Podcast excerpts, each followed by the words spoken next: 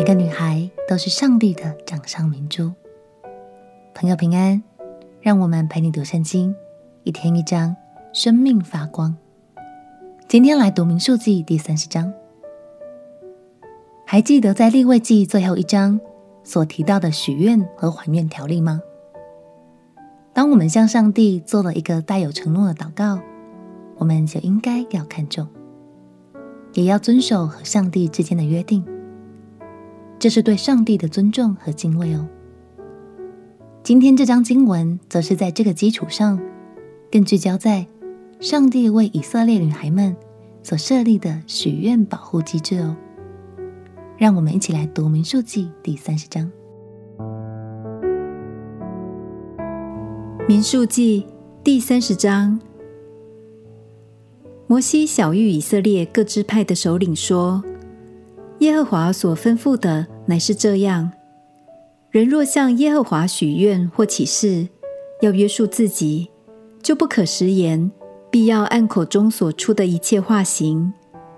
女子年幼还在父家的时候，若向耶和华许愿，要约束自己，她父亲也听见她所许的愿，并约束自己的话，却向她默默不言，她所许的愿。并约束自己的话，就都要为定。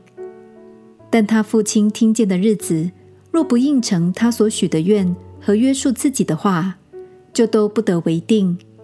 耶和华也必赦免他，因为他父亲不应承。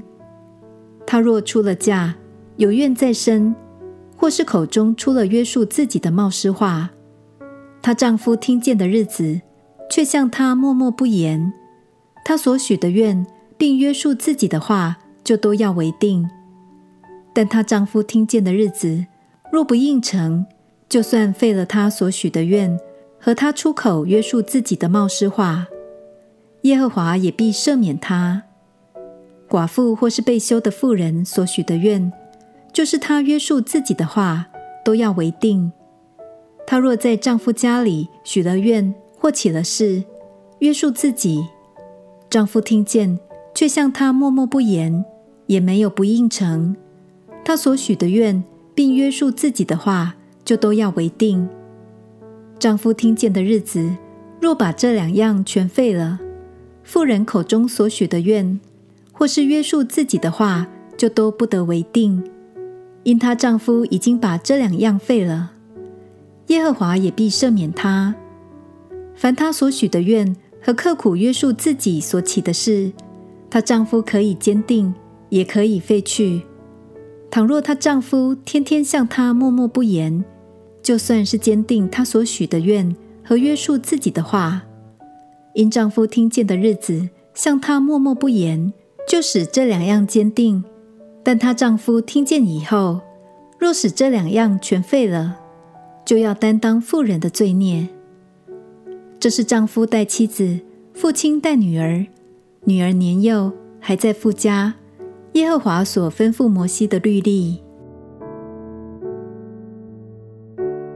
感谢神，为了避免孩子年幼，在尚未成熟的时候许了无法承担的愿，所以神让父亲来担任保护机制。如果父亲同意，那孩子就必须在祷告成就后做到承诺神的事情。但如果父亲一开始就不同意，那所许的愿也就不算数了。而这个条例也随着女孩出嫁后，由丈夫来承担保护的角色。亲爱的女孩们，在父亲和丈夫的遮盖底下受到保护，有肩膀能依靠，这是不是也是天赋让女孩们独享的一种幸福呢？祝福你在一生的道路上。都能被爱、被保护，因为你就是天父最珍贵的掌上明珠。我们一起来祷告：亲爱的耶稣，谢谢你保护我，也让我在这个地上是被爱、被保护的。求你让我更明白身为儿女的价值，也更珍惜父亲或丈夫之间的关系。祷告奉耶稣基督的圣名祈求，阿门。我们这一生最幸福的事，就是一生都能永远被上帝深深的保护着。陪你读圣经，我们明天见。耶稣爱你，我也爱你。